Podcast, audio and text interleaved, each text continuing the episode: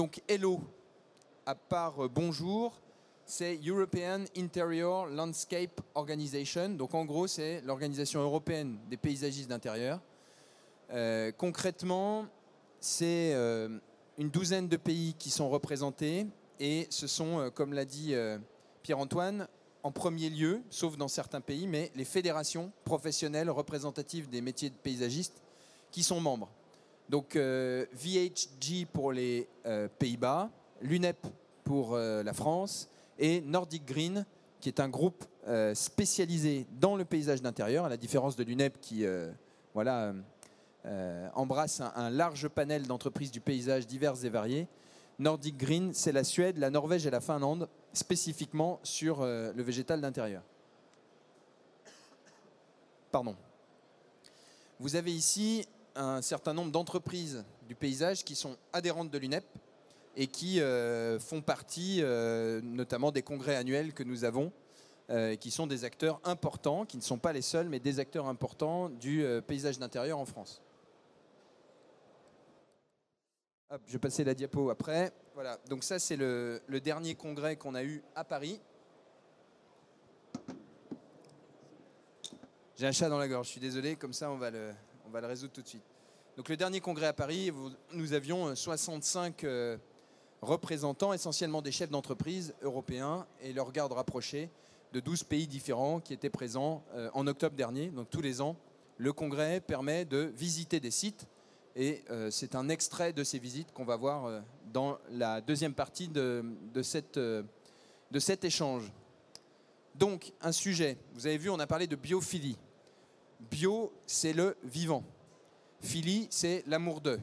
Donc on va avoir la définition euh, un peu scientifique du sujet.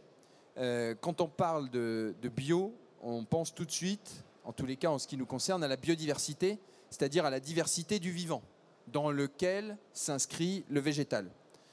Alors, la biodiversité, on en parle jusqu'à huit fois moins que le climat, alors que le nombre de publications scientifiques qui alertent sur le dérèglement climatique et le nombre de publications scientifiques qui alertent sur l'érosion de la biodiversité est quasiment comparable. Dans les médias grand public, c'est une étude qui est apparue euh, début 2018, eh bien on parle jusqu'à 8 fois moins du climat, et ce, euh, sur une période qui court à peu près depuis euh, 30 ans. C'est un mot qui est assez nouveau, qui a été défini dans les années 80. On le connaît plus euh, communément sous le mot de nature, et euh, pour euh, les professionnels, euh, sous le mot de vivant. Donc c'est la diversité des espèces, la diversité des gènes et la diversité des milieux, des habitats.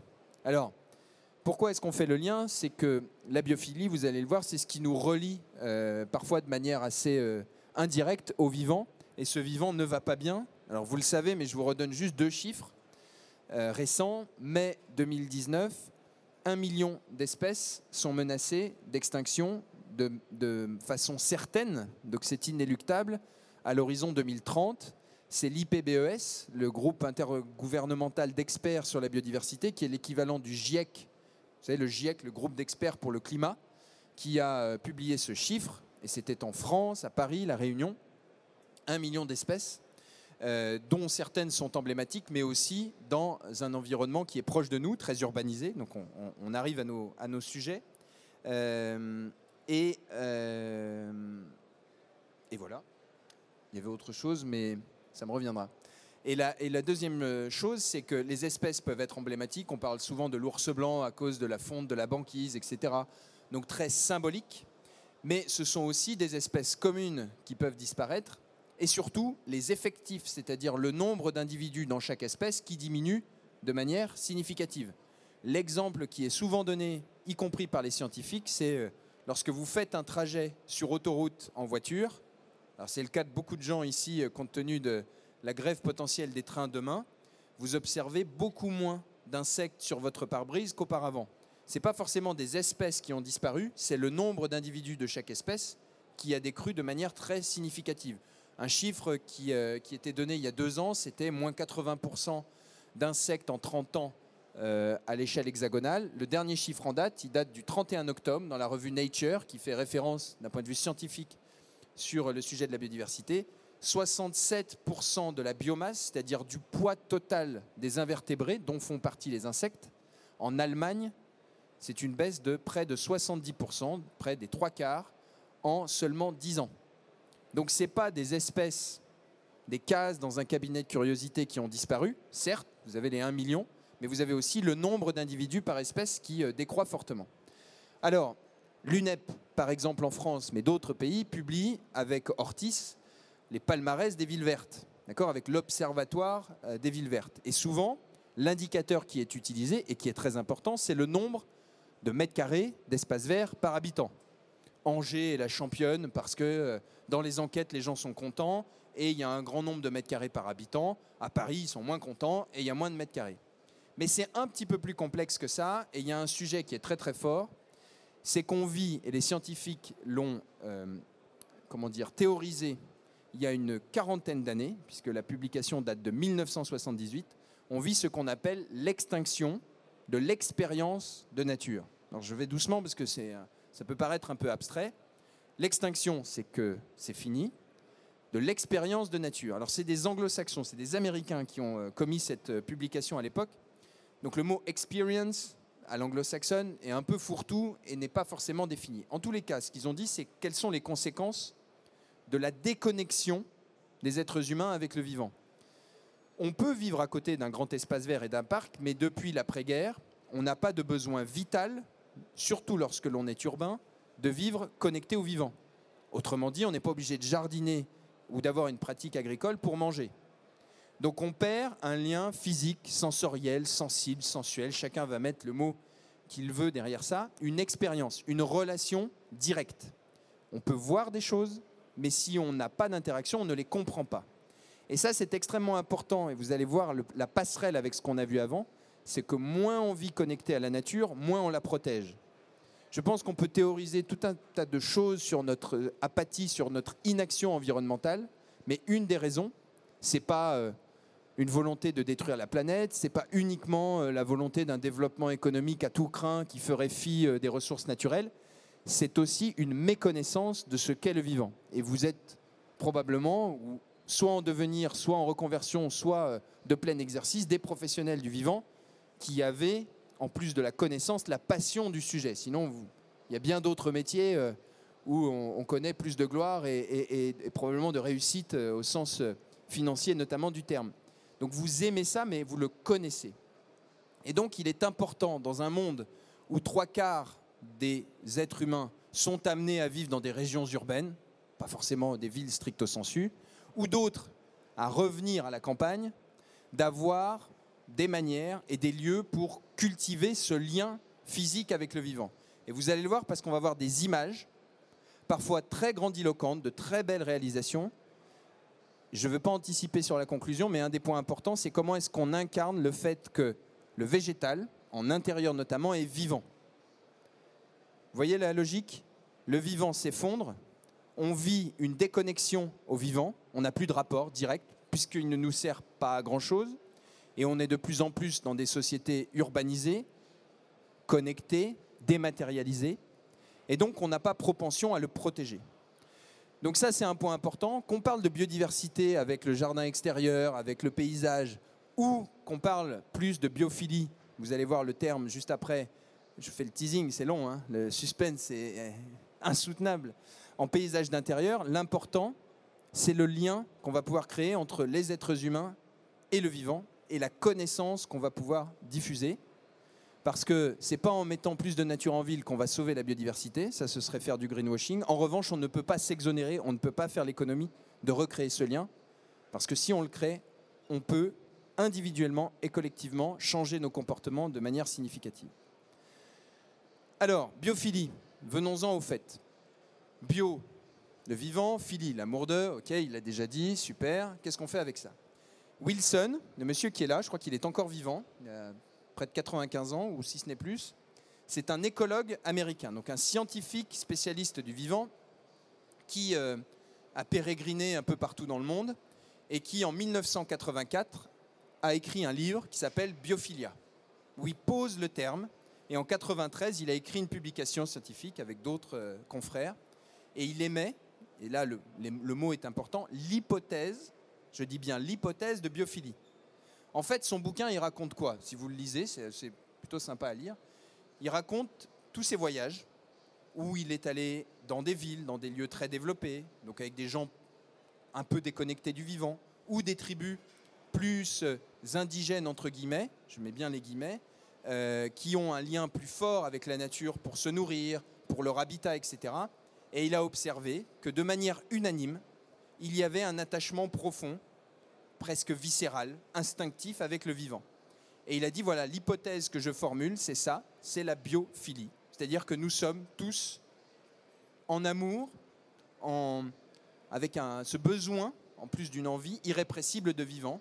Et donc, il, je vous donne la traduction euh, exacte, un penchant naturel, instinctif, qui nous pousse à rechercher un contact avec le vivant, qu'il soit authentique ou dérivé. Authentique, c'est, voilà, je, me fais piquer par un moustique, je touche la texture d'une feuille, je touche la terre, euh, je vis euh, le froid d'une saison, l'échec d'une culture, etc. Dérivé, ça laisse la porte ouverte à un certain nombre de choses. Quand vous avez une hypothèse scientifique comme ça et que vous devez aménager des espaces, bon courage. Donc, euh, des praticiens, des architectes, des designers, en particulier américains de son pays d'origine, ont défini ce qu'on va voir des principes, des patterns de design biophilique biophilique, l'adjectif dérivé de la biophilie. Si on résume, moi j'aime bien cette diapo euh, qu'on a empruntée à, une spécialiste de la biodiversité et elle parle de biophilie de cette manière-là et je trouve ça intéressant. C'est de dire que c'est le lien entre la biodiversité, entre le vivant, d'accord? Alors, réel ou symbolique, entre la santé, puisqu'on parle beaucoup de bien-être, Hein, je ne sais pas si, c'est un mot un peu tarte à la crème. Le bien-être ne se mesure pas, c'est un ensemble de facteurs qu'on peut objectiver, qu'on peut mesurer, et qui constituent un état de bien-être. La santé définie par l'OMS, l'Organisation mondiale pour la santé, c'est un état de bien-être total. On peut se dire je suis en bonne santé car je ne suis pas malade. L'absence de maladie. L'absence de maladie vient d'un état de bien-être total. On n'est pas toujours dans un état de bien-être total, d'accord? C'est pour ça qu'on est un peu enrhumé, on est un peu fatigué, on est un peu... Donc on est bien entre la santé, la biodiversité et puis l'esthétique. D'accord? La passion que vous avez pour euh, le paysage, c'est pas uniquement le végétal, c'est la manière dont vous allez pouvoir l'agencer, le mettre en scène euh, à proprement parler. Les bienfaits, ils sont nombreux, je ne vous remets pas les chiffres. Euh, il y a plein de synthèses, vous allez voir l'UNEP, vous allez voir Plantécité, vous allez voir Valor, tout le monde travaille ensemble sur ce sujet, il y a des argumentaires et ce n'est pas le lieu de les, de les rappeler.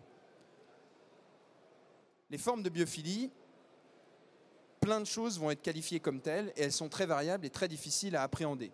Ça, ça peut être qualifié de biophilique. Il y a des vraies plantes, j'ai un rapport à la lumière. Euh, ça peut être euh, quelque chose euh, qualifié d'aménagement biophilique. Mais ici, contact dérivé avec le vivant, c'est du bois. C'est un aménagement en bois. Vous avez une vue sur la nature. Ça peut tout à fait être qualifié de biophilique. Et c'est ça qui n'est pas tout à fait évident avec le sujet. Donc ce que je vous disais tout à l'heure, j'aurais dû inverser les diapos, vous avez vu, j'ai un peu ramé. Euh, le premier livre, c'est Biophilic Design, où on nous dit ce que nous a dit le père Wilson, c'est bien, mais comment est-ce qu'on le traduit dans la pratique? Ben voilà, premier ouvrage. Et le deuxième, qui est traduit en français, d'accord, vous allez sur Internet, vous tapez 14 principes ou 14 euh, patterns de, de biophilie.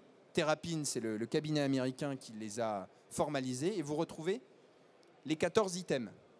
Dedans, vous avez la lumière, vous avez le son, vous avez la profondeur, la perspective, vous avez la notion de risque, vous avez la présence physique de vivant, vous avez l'eau, etc. etc.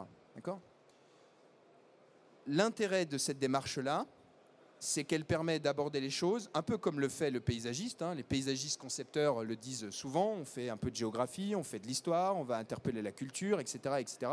On est l'ensemblier, on est le, voilà le, et on a un outil concret parmi d'autres qui est le végétal, mais pas le seul, le vivant d'une manière générale.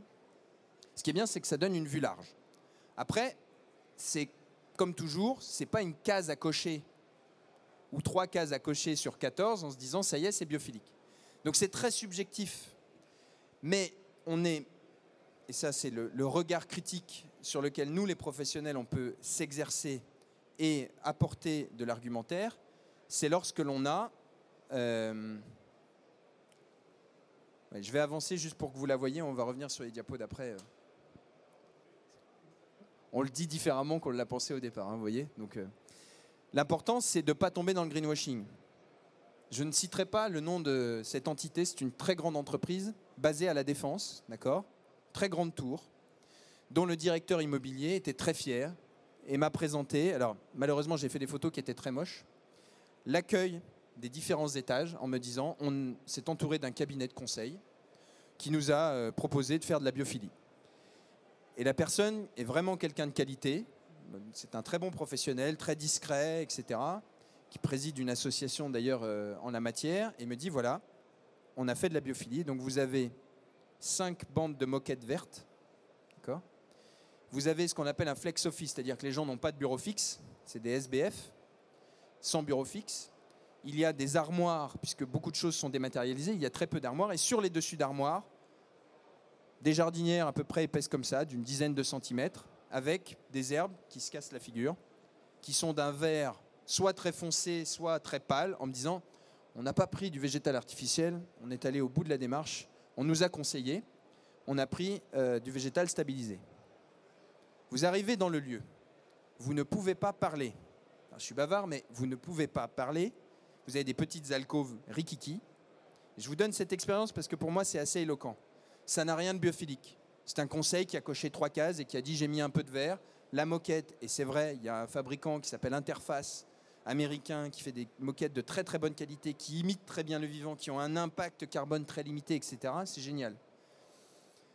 Mais l'aménagement global n'invite pas du tout au bien-être. On a commencé notre discussion, on était quatre, deux de notre côté, deux euh, côté client. Ça a duré 10 minutes. Et qu'est-ce qu'on a fait? Il dit bah, Je vous emmène au Work Café. Et le Work Café, c'est euh, un endroit comme ici, un peu plus ouvert. Il y a la machine à café. Et là, c'est beaucoup plus un sentiment de nature et de bien-être. Vous voyez la perspective sur le quartier environnant, qui n'est pas hyper beau, mais vous avez de la perspective, vous voyez le ciel, vous voyez des choses. Et vous pouvez parler. Donc, ce que je veux dire par cet exemple-là, c'est que méfiez-vous du sujet de dérivés de vivants qui sont tellement dérivés que ça ne procure plus aucune sensation. Mais ne tapez pas sur le sujet de la biophilie en disant c'est juste cocher des cases. Les 14 principes, ils sont très intéressants parce qu'ils vous permettent de raisonner plus large que juste notre lorgnette, et qui est très légitime, qui est de dire je vais vous installer des bacs, des plantes, des murs, des végétaux et toutes les réalisations qu'on va voir. Avoir la vision d'ensemble, remettre les choses en perspective, c'est très important. Je vous parle de bien-être, je vais vous donner un autre exemple peut-être qui va vous, vous parler. On parle beaucoup aussi de qualité de vie, notamment de qualité de vie au travail. D'accord? Les collectivités, on parlait il y a quelques années de cadre de vie. Bon, ça bouge, c'est des mots-clés, maintenant on appelle ça des hashtags, vous avez les nuages, c'est très éphémère, c'est les, réseaux sociaux qui, veulent ça. La qualité de vie au travail, il y a un lobby, d'accord, un peu comme, euh, comme Valor, mais pour les fabricants de mobilier de bureau, qui a a un observatoire de la qualité de vie au bureau. C'est-à-dire que plutôt que de dire acheter du mobilier de bureau, etc., ils observent la qualité de vie au bureau, ils font travailler des scientifiques, et puis un peu comme le cercle Cité Verte, ils, font des propositions. Et donc, c'est très malin la manière dont c'est fait, et ils le disent à chaque euh, enquête, ils publient ça tous les deux ans, ils disent la qualité de vie au travail, elle est directement affectée positivement d'ailleurs par ce qu'on appelle l'environnement de travail, c'est-à-dire l'environnement physique, le mobilier, la déco, etc. Donc on peut se positionner là-dessus. Et les services, c'est-à-dire tout ce qu'on va pouvoir apporter comme lien et comme facilité euh, aux collaborateurs. Mais cet impact ne fonctionne que si et seulement si deux conditions préalables sont à peu près bien remplies. Est-ce que la mission qui est confiée au collaborateur correspond à peu près à ses compétences et lui plaît? C'est-à-dire que si vous mettez quelqu'un pas dans sa zone de confort, mais dans une zone de danger absolu, parce qu'il ne veut pas du tout faire ça, sa qualité de vie au travail, sera toute pourrie, même si vous avez le meilleur aménagement du monde. Et le deuxième sujet, c'est les modes de management. Si vous managez une génération Z euh, à l'ancienne, ça passera peut-être pas très bien. Et vous l'avez probablement, euh, pour un certain nombre d'entre vous, expérimenté dans vos entreprises. Une fois que ces préalables sont à peu près remplis, je ne dis pas qu'il y a de schéma idéal, et bien là, dans ce cas-là, oui, on est légitime pour parler de l'impact positif du végétal, plus 15% de bien-être ressenti, 5% de performance, 10% d'absentéisme en moins, etc., etc. Donc la démarche de biophilie, pour en revenir au fait, elle est intéressante parce qu'elle vous donne une vue transversale et elle vous permet d'avoir un regard plus large et de positionner légitimement et beaucoup plus fort que d'autres métiers vos prestations, puisque le paysage, d'une manière générale, et le paysage d'intérieur, lorsqu'on se place dans les bureaux, c'est l'incarnation même du vivant, naturel ou dérivé. Est-ce que c'est bon ou c'est trop abstrait? Alors juste un petit sujet, hein, voilà, vous avez les, les, 14 patterns qui sont résumés ici, euh, le visuel, le bruit, l'eau, etc., etc. Cette diapo que j'aime bien, c'est euh, un des sujets importants, c'est pas la nature d'un côté, l'homme de l'autre, c'est comment est-ce qu'on peut hybrider tout ça. Et puis l'expérience, voilà. Regarder un papillon, toucher un papillon, voir un insecte, c'est de l'expérience.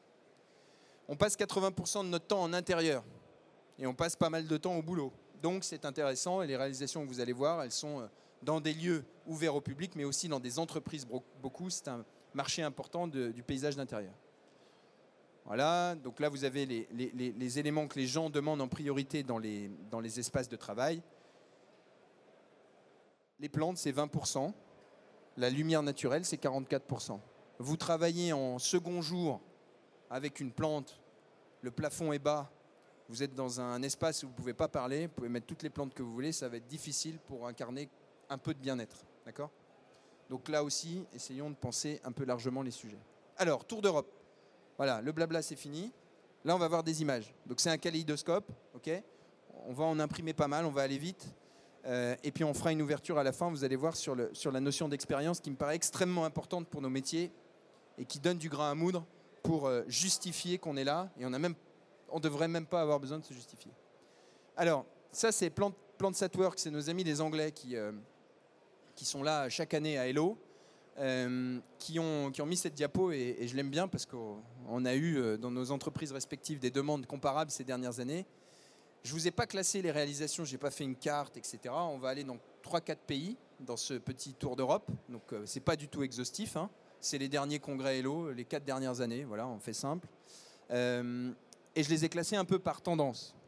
Alors là en haut on voit pas bien, mais c'est le végétal au bureau comme à la maison. Je trouvais que cette photo de terrarium dans un bol de café était assez euh, représentatif de ce qu'on vit en ce moment. Quand vous êtes, si, tel est votre cas professionnel du paysage d'intérieur, votre valeur ajoutée, elle est d'accompagner le client, de le conseiller dans les choses que vous implantez et dans la maintenance. Dans le fait que ce qu'il implante va tenir dans la durée et va apporter longtemps une satisfaction euh, aux services généraux euh, ou à la gouvernante ou au gouvernant d'hôtel. Tout dépend de, du type de client que vous avez et in fine aux usagers, aux citoyens qui bénéficient de ces espaces. Et de plus en plus, la tendance, c'est d'amener le do-it-yourself dans les prestations des professionnels. Ce qui n'est pas du tout simple, non pas en termes de compétences pour faire ces petites choses, on peut trouver, on peut se former à faire des choses minutieuses, les fleuristes qui font du paysage d'intérieur le font très bien. Le sujet, c'est la maintenance d'un certain nombre de ces créations qui est très compliqué. Néanmoins, prendre cette tendance-là et essayer de la traduire dans la pratique, eh ben, on peut trouver des compromis assez astucieux. Alors dans cette tendance, un peu, c'est aussi le cabinet de curiosité. Là, je vous ai mis, hein, je crois que c'était à Londres, celle-ci, je ne l'ai pas renommée. Ici, vous êtes à Paris. Euh, Querc, qui est un acteur du coworking qui investit massivement dans le végétal. Et littéralement, c'est un cabinet de curiosité végétale. Les plantes ne sont pas parfaites. Elles sont dans des pots de manière très hétéroclite. Tu, me coupes, euh, Pierre-Antoine si c'est pas ça, parce qu'on était ensemble, donc c'est du ressenti hein, pour le coup. Euh, et vous le voyez, quand je dis de cabinet de curiosité, euh, à l'époque, euh, c'était pas forcément des choses parfaites, c'était des, des, incongruités de la nature. Donc là, vous avez des plantes avec une palette botanique beaucoup plus large que ce que l'ont fait les paysagistes ces dernières années. Par contre, c'est pas simple à gérer et ça n'est pas parfait. Alors, de là à dire que notre métier est en perdition parce que euh, c'est moins beau. Je suis pas sûr du tout. Je pense que ça répond aussi, euh, de la même manière qu'en extérieur, à une demande de plus de naturalité. Du même, euh, du même acabit, dans une tour à la Défense, qui est la plus grande tour de la Défense, qui abrite près du tiers de la population du quartier de la Défense, donc c'est énorme, vous la reverrez tout à l'heure pour d'autres sujets, qui s'appelle Cœur Défense. Vous avez un restaurant, et la demande du client et du space planner, donc du designer de cet espace, c'était d'avoir cet esprit comme à la maison.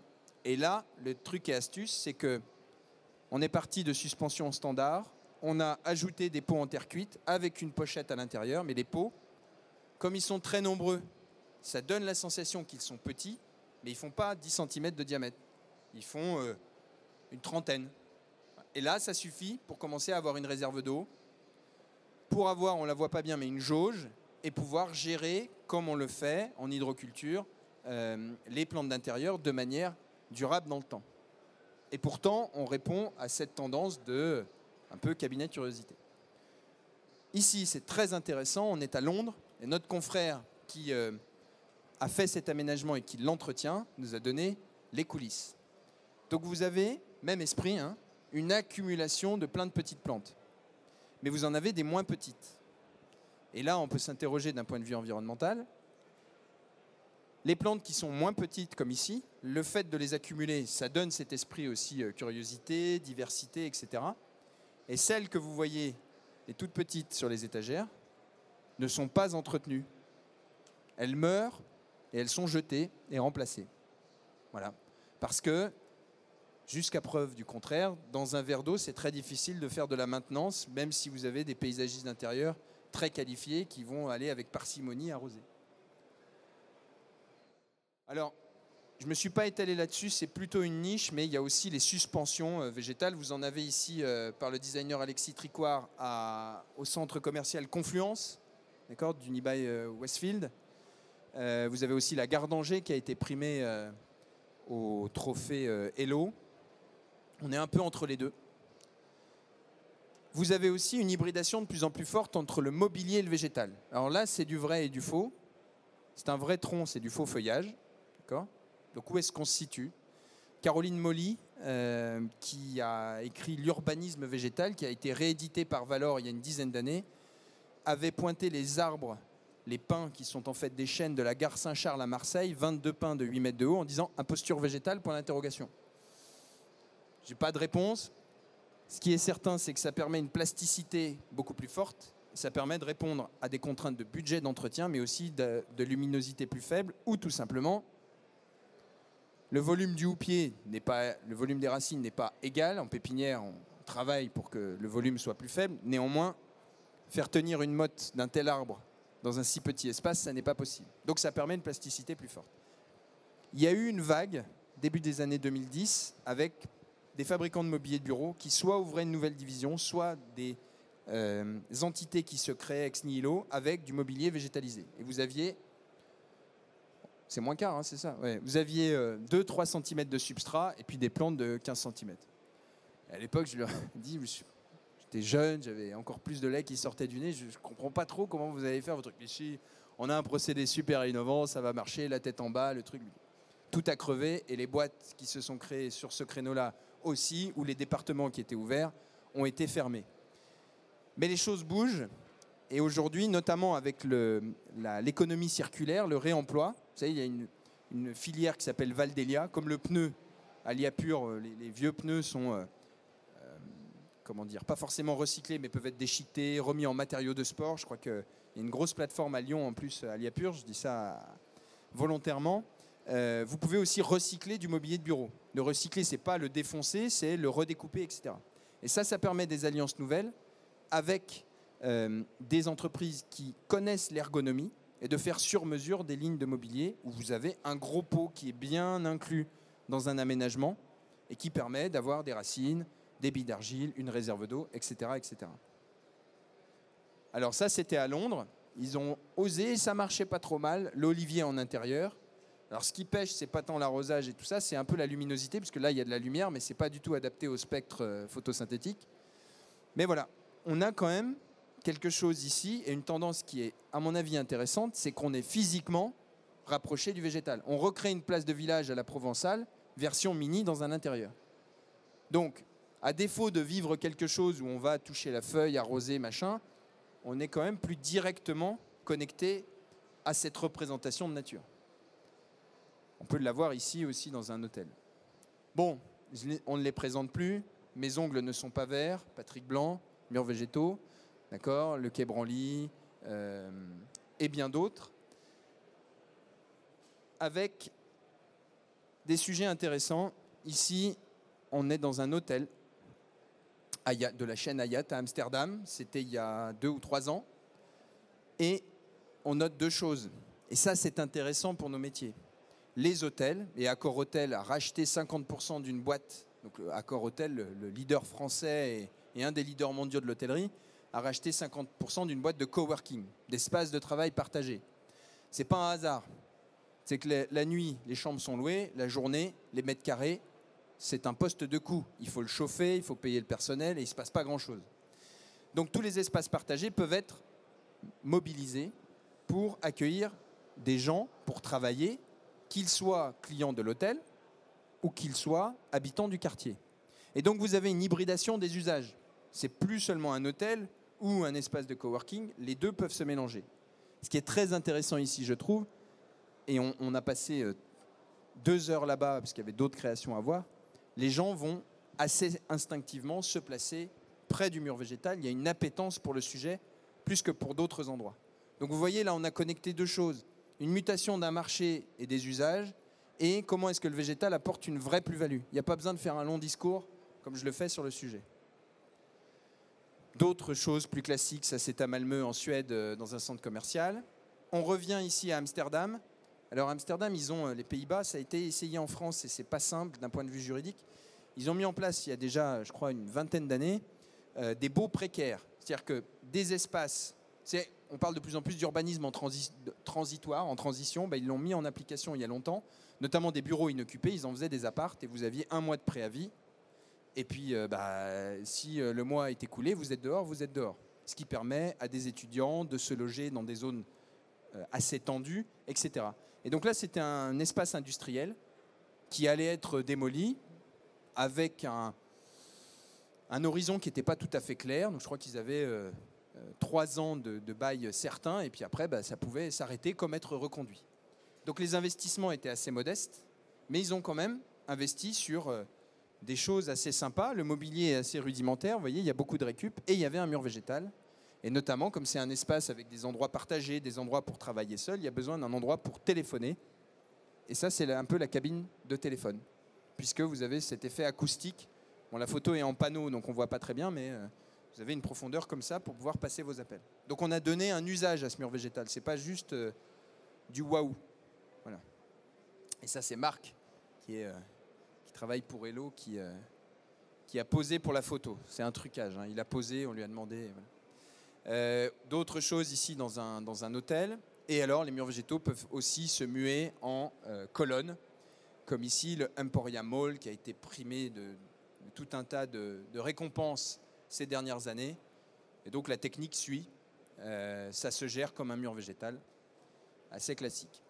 D'autres incursions de l'extérieur, cette fois-ci en intérieur, et qui permettent d'augmenter le lien et la charge symbolique, les potagers d'intérieur c'est une micro-niche aujourd'hui. Ça coûte très cher, ça coûte beaucoup de maintenance. Ça peut se faire comme ici.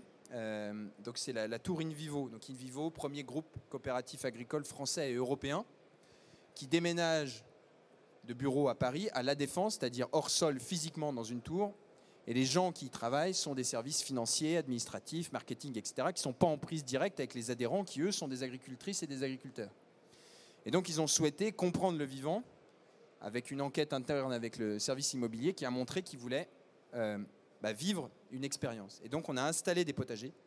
Et ces potagers sont entretenus une fois par semaine, pratiquement une journée par un jardinier, qui vient ici pincer les tomates. Et pour l'anecdote, la première fois, il est arrivé, pour avoir les belles tomates que vous avez derrière vous, il manque quelque chose. Le pollinisateur. D'accord Il n'y en a pas en intérieur. On peut lâcher des bourdons sous serre. Là, on n'est pas sous serre. Pas une question qui pique ou quoi, mais euh, vous avez 10 étages avec 10 alcôves avec des tomates. C'est pas très facile pour les bourdons. Euh, ils ont vite fait le tour, quoi. Donc, il est venu avec un pinceau, puis il a pollinisé à la main.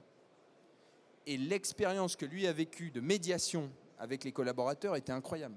C'est-à-dire que, en l'espace de quelques minutes, on apprend des rudiments de la botanique et de la vie à des collaborateurs qui travaillent pour un groupe dont c'est le métier de base. Donc là, c'est extrêmement puissant. C'est pas tant pour la grandiloquence de l'aménagement qui est très joli, blabla, on aime, on n'aime pas, c'est futuriste, machin. C'est dans le lien qui peut se faire avec un triptyque. Et là, on introduit la fin.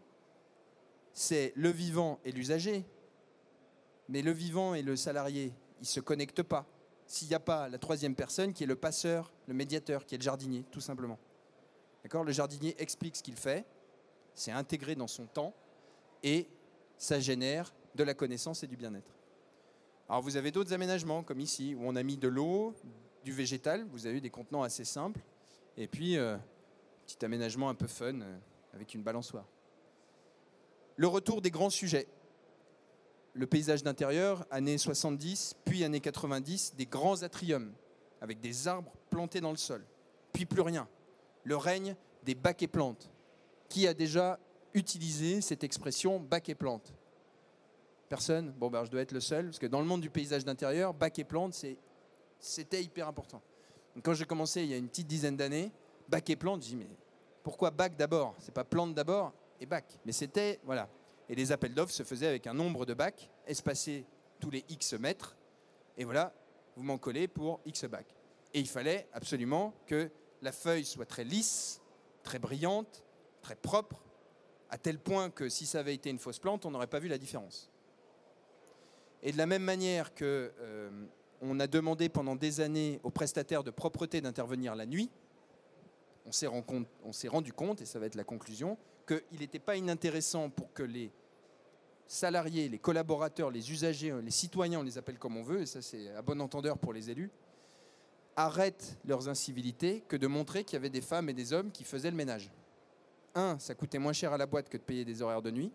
Deux, pour la santé de ces travailleurs, vous savez à quel point euh, les horaires décalés ne sont pas toujours évidents et ont un impact à terme sur la santé. Et trois, ils se sont aperçus, Danone l'a mis en place il y a une dizaine d'années, ils ont été primés pour ça, euh, que les gens avaient une considération pour le lieu, c'est-à-dire qu'ils jetaient leurs papiers dans la poubelle, et lorsque la personne qui s'occupe du ménage était absente, allait s'enquérir de nouvelles pour savoir qu'est-ce qui se passe. Ben, on peut appliquer la même chose à nos métiers. Cœur Défense, les 10 000 salariés, ou je ne sais plus combien, euh, de, la Défense, là, un tiers de la population presque, euh, qui est dans ce site avec aussi des grands sujets. Un endroit magnifique, un, rooftop au 40e étage à Londres. L'économie circulaire qui pointe, qui devient aussi une tendance. Réemployer les matériaux. Pourquoi pas réemployer les plantes C'est ce qu'on fait en événementiel.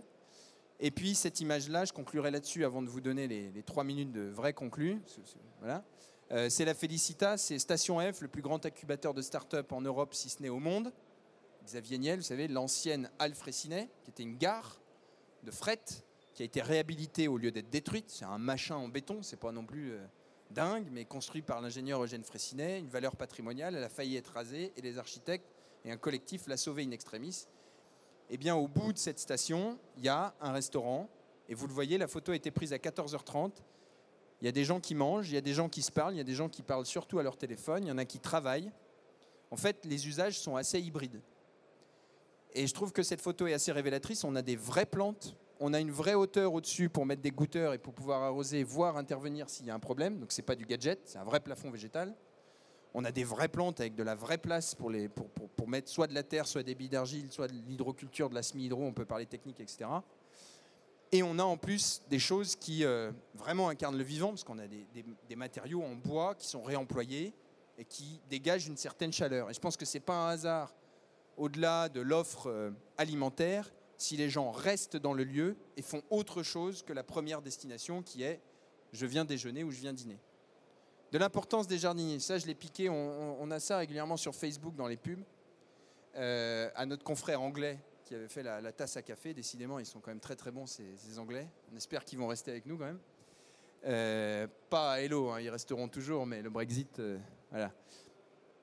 Restez tranquille, vous connaissez, avec la couronne, keep calm, euh, voilà, et, faites confiance au jardinier. Donc il y a un rôle technique, mais il y a aussi un rôle affectif. Si ma traduction est bonne, je dis bien si, s'il y a des germanophones, vous me contredirez.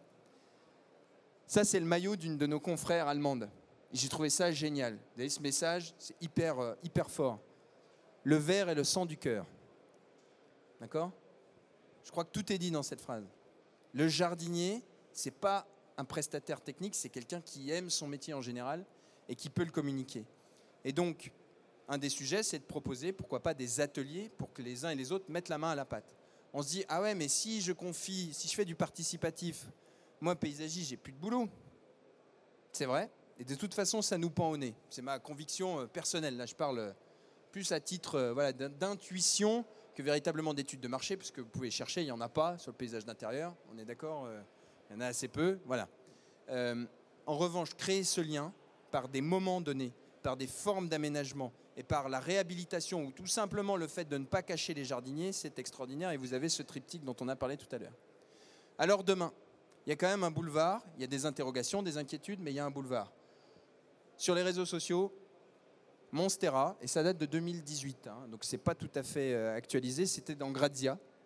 Euh, Monstera, 560 000 publications, hashtag Monstera. Vous avez les Plant Lovers, ils s'appellent comme ça, Boys with Plants, euh, avec euh, 104 000 followers, donc c'est pas, c'est pas, c'est pas des nombres de publications, c'est 104 000 personnes qui suivent le, euh, ce compte-là. Voilà, Urban Jungle Blog, c'est des gens qui vivent euh, partout dans le monde avec plein de plantes chez eux ou dans leur environnement de travail, etc. C'est euh, 740 000 personnes. C'est significatif. Il y a un mouvement de retour au paysage d'intérieur. Quand j'ai commencé il y a 10 ans, mes collègues me disaient Qu'est-ce que tu vas foutre dans une boîte qui est, est investir dans la filière du paysage d'intérieur? C'est quand même grave has-been. Bah, Aujourd'hui, c'est plus le cas. Voilà, je vous ai mis les. Voilà. Et puis enfin, on termine là-dessus. C'est hyper attractif, mais les métiers du verre peinent à recruter. Ça, c'est un scoop pour personne. D'accord? Alors, on va voir les signaux positifs. C'est qu'on peut attirer de nouveaux talents. Il y a des nouvelles formes de commercialisation. Les ventes flash, c'est pas du paysage, mais ça s'y apparente.